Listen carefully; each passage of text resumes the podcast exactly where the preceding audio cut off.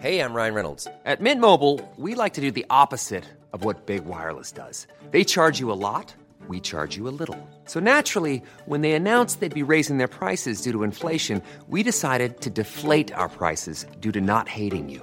That's right. We're cutting the price of Mint Unlimited from $30 a month to just $15 a month. Give it a try at mintmobile.com slash switch. $45 upfront for three months plus taxes and fees. Promo rate for new customers for limited time. Unlimited more than 40 gigabytes per month. Slows. Full terms at mintmobile.com.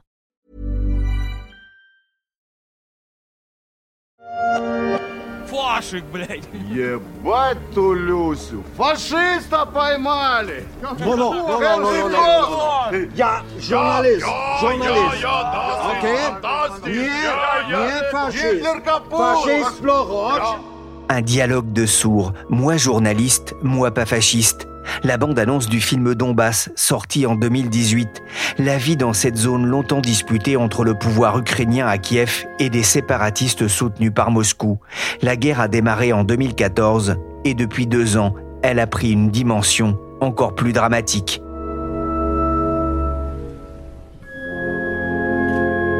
Je suis Pierrick Fay, vous écoutez La Story, le podcast de la rédaction des Échos. Tout de suite, la seconde partie de mon entretien avec Paul Gogo, journaliste qui a passé dix ans entre Donetsk, Mariupol et Moscou.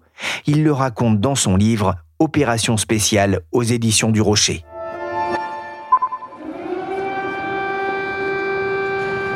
The first air raid sirens at Kiev's central Maidan Square in the early morning of the 24th of February 2022, the first day of Russia's full-scale invasion. Le 24 février 2022, les sirènes retentissent sur la place Maïdan à Kiev. Les Russes sont passés à l'attaque. Cela faisait plusieurs semaines que les troupes se massaient à la frontière. Paul Gogo, comment avez-vous appris l'invasion russe?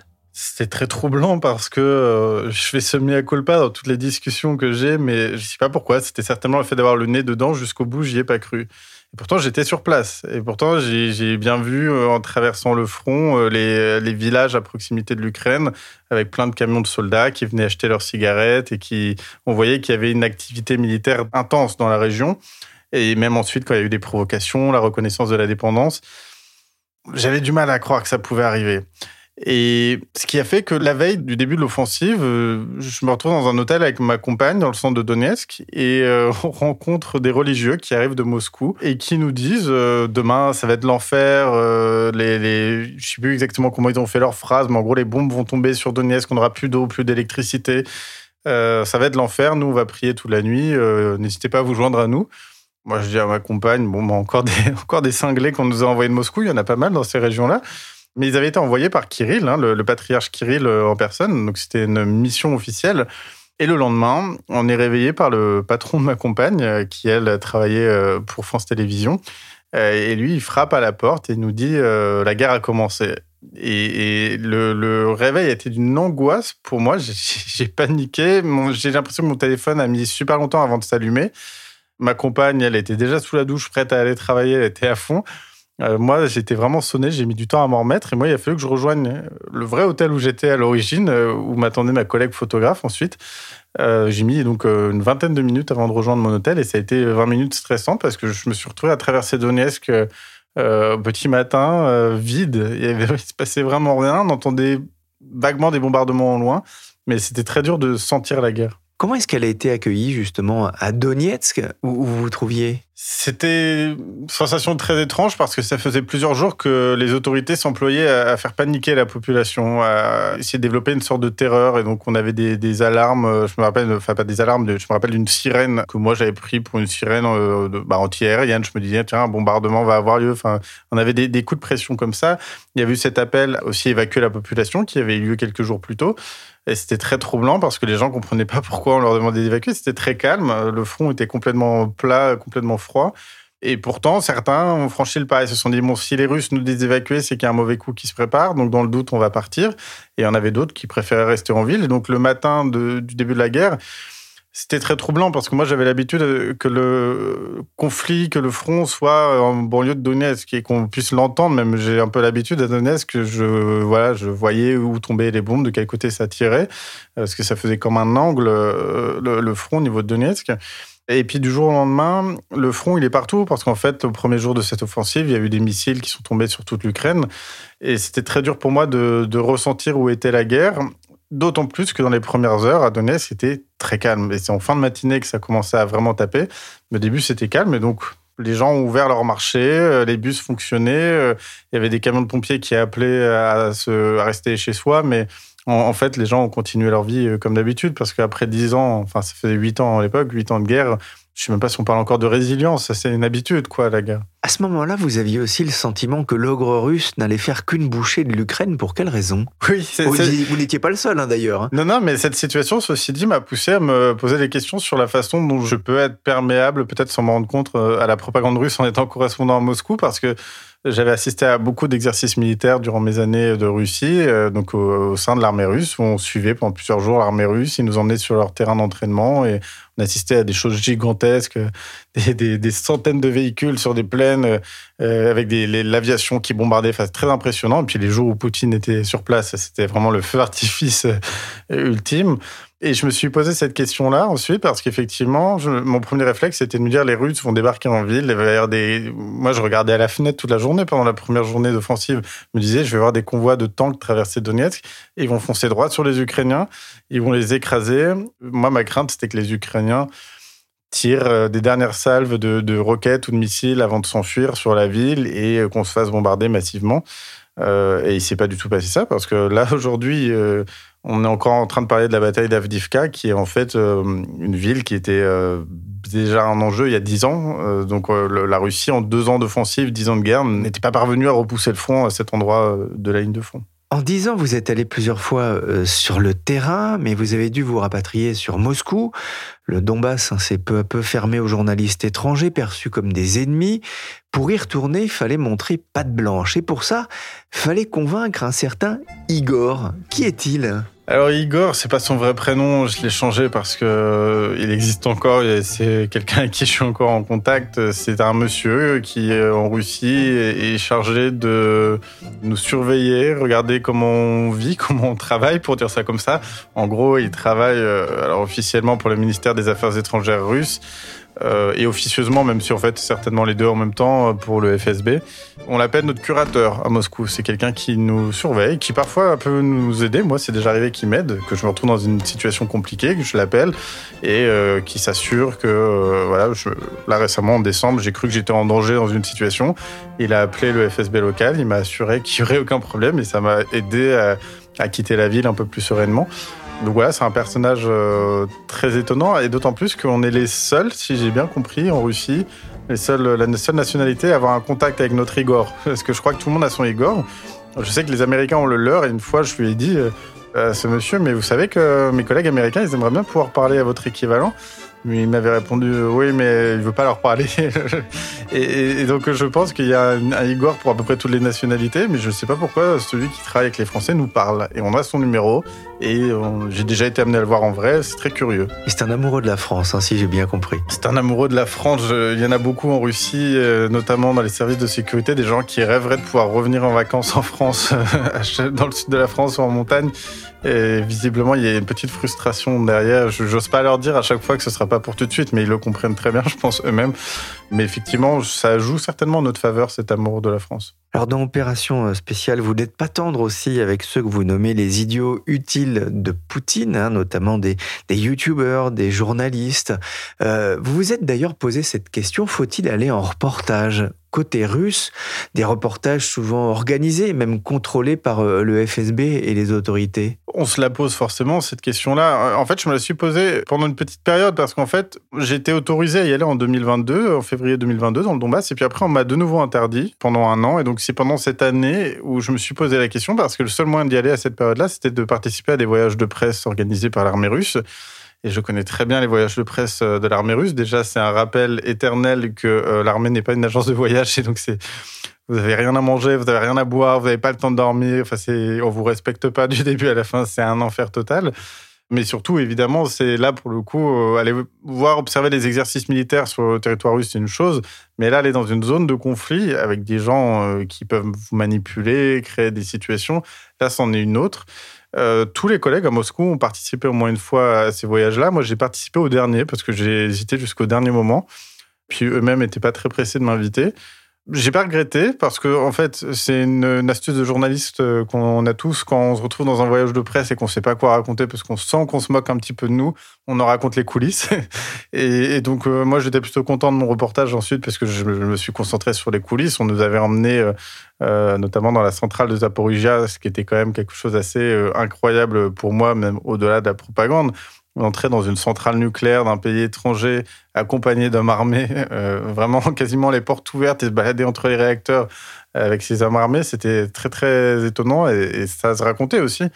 Donc voilà, je me suis posé la question. Et ensuite, pour travailler dans, le reste du Donbass, j'hésitais beaucoup à y retourner. Et en fait, il se trouve que leur surveillance se limite à un interrogatoire au moment de passer la frontière pour les régions de Donetsk et Lugansk. Et après, ils nous lâchent totalement en liberté dans ces zones-là. Et je sais que beaucoup de gens ont du mal à l'entendre. Mais peut-être que je suis surveillé, mais je me rends souvent dans des villages euh, complètement vides, des, endroits euh, assez peu peuplés dans ces régions-là, et je ne pense pas être suivi. Et je pense que leur pari, c'est de dire que ça fait euh, dix ans maintenant qu'on occupe cette région-là, qu'on voilà, qu'on a et maintenant qu'on a annexé cette région-là, et je pense qu'ils se disent qu'on ne va tomber que sur des gens pro-russes qui vont nous tenir un discours pro-russe, ce qui n'est pas le cas d'ailleurs. Assiégée depuis plus d'un mois par l'armée russe, Mariupol est une ville dévastée, détruite à 90%. Plus de 20 000 personnes sont mortes dans cette cité portuaire d'après le gouverneur local. Le pays tout entier est une scène de crime selon le procureur de la Cour pénale internationale. Vous êtes retourné justement pour des reportages dans plusieurs villes capturées par euh, les Russes, notamment à Mariupol, ville défendue chèrement par le régiment Azov, ville que Moscou veut transformer en cité balnéaire. Dix ans après, Comment les habitants du Donbass vivent-ils, notamment Mariupol? Qu'est-ce qu'ils pensent justement de cette situation? Mariupol, c'est vraiment une situation particulière parce que déjà, c'est une ville qui a été occupée brièvement en 2014 et puis les Ukrainiens ont réussi à la reprendre au bout de, de un mois et demi, deux mois. Euh, donc, durant toute cette période-là, jusqu'en 2022, c'est resté sous contrôle ukrainien. Et en 2022, les Russes euh, ont pris la ville. Et maintenant, ça fait euh, deux ans que c'est sous contrôle russe. C'est pas très loin de Donetsk, mais la russification n'est pas du tout la même que quand vous allez à Donetsk. Vladimir Poutine en a fait un symbole de cette ville-là, ce qui implique plein de choses, et notamment une reconstruction accélérée de la ville. Et c'est forcément assez troublant parce que c'est une ville qui a été vraiment, dans certains quartiers, quasiment totalement rasée les gens ont vécu un siège parce que c'est pas totalement, c'est pas juste une question de destruction de la ville, c'est qu'il y a eu quand même un siège qui s'organisait autour de cette fameuse usine Azovtal. Et un siège, ça marque vraiment les gens. Et donc, c'est ce qui est très troublant quand vous allez là-bas maintenant, c'est que les Russes vous parlent de la future station euh, cité balnéaire, ce qui est hallucinant quand vous voyez l'état de la ville. Et les Ukrainiens, les habitants, eux, vous parlent de la période durant laquelle ils enterraient leurs voisins au pied de leur immeuble. Donc, ils sont pas du tout dans le même état d'esprit que les Russes sur cette situation-là. Et à part quelques vraiment euh, fans radicaux de Vladimir Poutine, qui du coup apparaissent depuis que les Russes sont arrivés et qui se faisaient, j'imagine, très discrets ces dernières années, je pense que la majorité de la population sur place euh, se demande vraiment ce qui est en train de se passer et ne peut pas adhérer dans un premier temps à ce projet de cité balnéaire. Et, c'est très troublant aller faire un reportage à Mariupol, c'est vraiment pas compliqué de trouver quelqu'un qui va vous dire j'attends que l'Ukraine revienne et je considère que la ville est ukrainienne et voilà. Donc c'est une ville euh, assez fascinante et une situation assez troublante.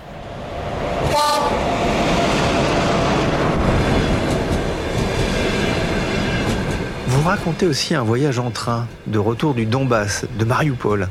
Euh, vous vous retrouvez assis à côté de deux militaires avec votre compagne, un journaliste également. La discussion est assez difficile.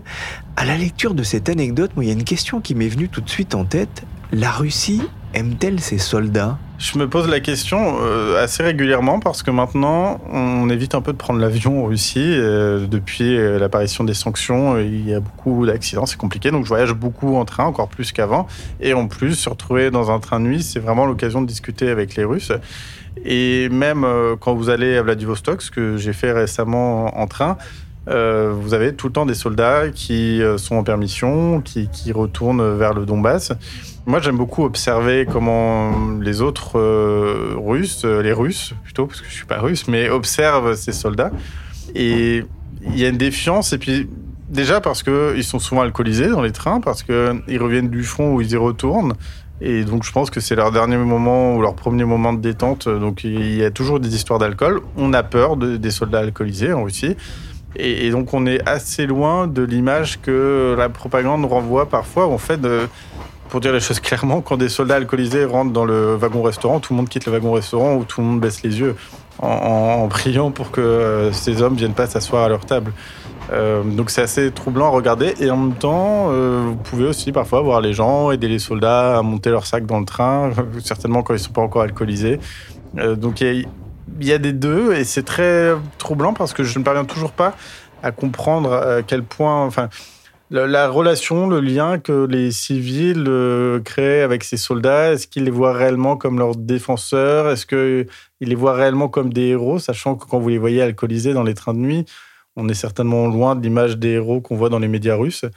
Je pense qu'il y a des deux. Je pense que de toute façon, on fait beaucoup l'autruche en Russie et euh, on sait que ça existe et on préférerait ne pas les voir. Donc quand on est amené à les voir en vrai, on est gêné, ce qui n'empêche certainement pas les Russes de soutenir leur armée au quotidien on fait l'autruche, on ne fait pas de politique, hein, comme euh, je l'ai souvent lu dans votre livre. Est-ce que vous allez pouvoir retourner à Moscou ou même dans le Donbass après euh, avoir écrit ce, et publié ce livre? J'ai encore un visa qui euh, fonctionne et une accréditation valide en Russie, donc j'y retourne bientôt pour couvrir l'auto-réélection de Vladimir Poutine, ce qui ne demande pas un grand travail journalistique parce qu'il y a assez peu d'événements à couvrir, mais c'est important d'être là quand même, de voir ce qui se passe et la façon dont tout ça est organisé. Ensuite, euh, bon, je ferai comme à chaque fois ma demande de renouvellement de visa d'accréditation. C'est tous les trois mois hein, euh, depuis le début de la guerre, donc c'est un processus euh, assez compliqué. Jusqu'ici, on m'a toujours renouvelé mes documents parce que je pense qu'ils sont conscients qu'ils ont un certain nombre de journalistes accrédités en France et je pense qu'une situation s'est créée dans laquelle ils se disent si on expulse un journaliste français, ils vont nous en expulser un à Paris un peu comme la situation comme avec les diplomates quoi. C'est si on s'attaque à un diplomate, eux vont s'attaquer aux nôtres et on a besoin des nôtres dans leur pays. Donc je pense qu'il y a cette logique, sachant qu'ils nous gardent aussi comme des cartouches. C'est-à-dire que si euh, Emmanuel Macron dit quelque chose euh, qui agace euh, encore plus Vladimir Poutine, ils peuvent réagir en nous expulsant, en s'en prenant à nous, voire en nous mettant en prison. On a quand même un collègue américain, Evan Gershkovich, qui lui est en prison depuis presque un an maintenant alors qu'il faisait son travail comme nous on le fait euh, au quotidien. Donc c'est maintenant très stressant de, travailler en Russie et euh, on se pose beaucoup de questions sur notre sécurité au quotidien, bien sûr. Opération spéciale, hein, c'est un livre passionnant, instructif aussi sur l'état d'esprit des Russes face à cette guerre, cette opération spéciale. Vous êtes aussi allé à leur rencontre dans des coins reculés comme la ville de Sorinda, village témoin de l'Arctique russe où vous êtes rendu pour la libre Belgique. Les langues pouvaient parfois se délier et je voudrais terminer justement avec ces derniers mots dans votre livre. Un jour, le brouillard de guerre s'estompera, le rideau de la propagande tombera et tout un pays tombera de haut la chute sera violente. Et cette fois-ci, c'est moi qui ajoute un peu comme les Allemands à la fin de la guerre 39-45 Oui, moi, cette remarque, elle m'est venue après avoir discuté avec un, confrère euh, qui, lui, est correspondant à Kiev. Et je lui disais, euh, tu sais que les Russes, ils me disent souvent, quand la guerre sera terminée, on pourra retourner en Ukraine, on pourra retourner voir nos proches et nos amis en Ukraine, on pourra même aller en vacances en Ukraine éventuellement. Et donc lui, je lui dis ça, il me dit mais ils sont, complètement fous tes Russes parce que c'est il y a eu Boucha, il y a les viols, il y a les crimes de guerre, mais c'est ils vont plus leur adresser la parole avant plusieurs générations. Et, bon, j'avais bien compris la chose, mais ça m'a vraiment euh, j'ai compris vraiment que le jour où les Russes allaient se rendre compte du, mal qu'ils ont fait aux Ukrainiens, parce que pour l'instant, euh, Boucha, par exemple, si j'en parle aux Russes, c'est la négation totale euh, de ce qui s'est passé. Il y a très peu de Russes qui vont accepter de dire oui, notre armée est responsable de Boucha. Donc, si un jour ils sont amenés à se rendre compte de tout ce qui a réellement eu lieu, et qui ou même ils sont en position de pouvoir euh, reprendre contact avec leurs amis, leurs connaissances ukrainiennes, euh, je pense qu'ils vont vraiment tomber de haut parce qu'ils vont se rendre compte que l'ampleur du fossé est gigantesque et, que, en fait, avant de pouvoir reparler à des Ukrainiens, il va falloir qu'ils se retournent sur leur histoire, euh, mais pas seulement depuis 2022, jusqu'à Staline au moins, en fait. Et c'est un travail qui va être euh, gigantesque à mener. Je ne sais même pas euh, d'ailleurs dans quelle mesure ce sera possible et comment ça fonctionnera. Je sais qu'il y a une organisation qui s'appelle Mémorial, qui est notamment présente en France maintenant, qui prépare ce travail-là depuis des années, des années, et qui n'attend qu'une chose, c'est de pouvoir euh, réinvestir les écoles russes et, et vraiment réexpliquer la réalité de l'histoire russe à la population russe. Mais pour l'instant, on est dans une situation opposée, où l'idée, c'est vraiment de... Le Kremlin a le contrôle sur les écoles, et on réécrit l'histoire, on militarise la société, et on essaie de monter la société russe contre le monde entier quasiment. C'est plutôt effrayant, et pour l'instant, on voit pas de perspective du tout. Merci Paul Gogo, journaliste, auteur de Opération spéciale aux éditions du Rocher, Dix ans de guerre au Donbass et deux ans passés déjà depuis l'invasion de l'Ukraine par la Russie. Vous pouvez suivre toute l'actualité internationale sur le site leséchos.fr. Abonnez-vous pour rester informé. Cet épisode de la story a été réalisé par Willy Gann, chargé de production et d'édition Michel Varnet.